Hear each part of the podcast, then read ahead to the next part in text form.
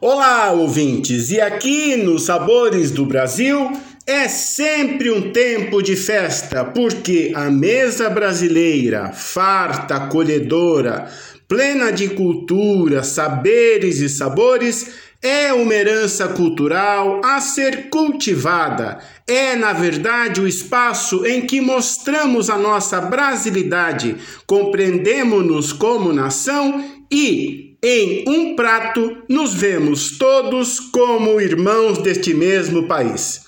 É tempo de festa, é tempo de comemorar, é o tempo de viver com intensidade os pequenos e grandes momentos que a vida proporciona e, se acompanhados de um bom bocado, é ainda melhor.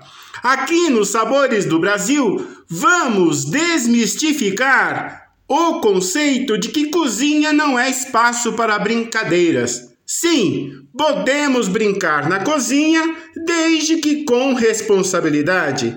E convidar crianças para a cozinha não é uma tarefa, é uma atividade prazerosa que pode estreitar ainda mais os laços e perpetuar aquelas delícias de família os sabores que vão ficar na memória na construção do paladar afetivo, ou seja, os sabores que nos aproximam das pessoas que amamos.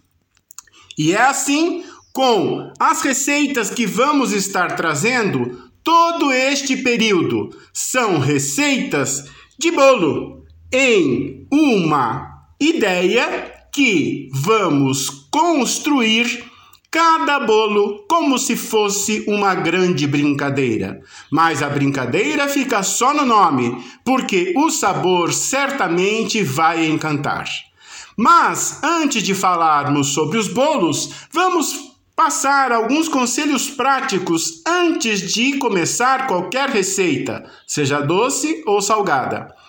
Separada a receita, escolhida a receita, veja a referência. Se há uma referência de pessoa que passou a receita, ou se você viu em algum veículo de comunicação, ou mesmo se você provou em algum lugar.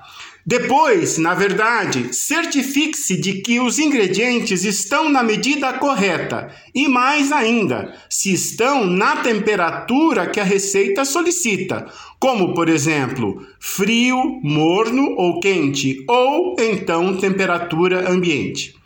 Outra coisa a ser observada é, na verdade, as medidas em que a receita vai ser perpetrada. Observe sempre que a capacidade líquida deve ser no máximo de dois terços, quer seja para coisas geladas, quer seja para coisas fritas, assadas ou cozidas.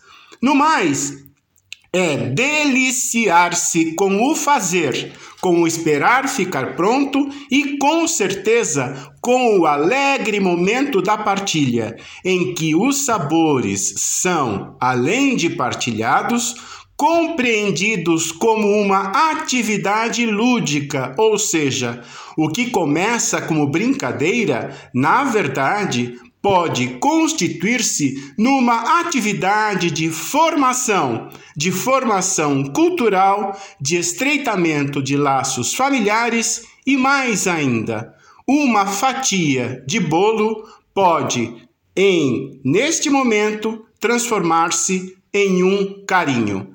É isso, vou deixar com vocês uma deliciosa sugestão no portal a12.com barra Sabores do Brasil.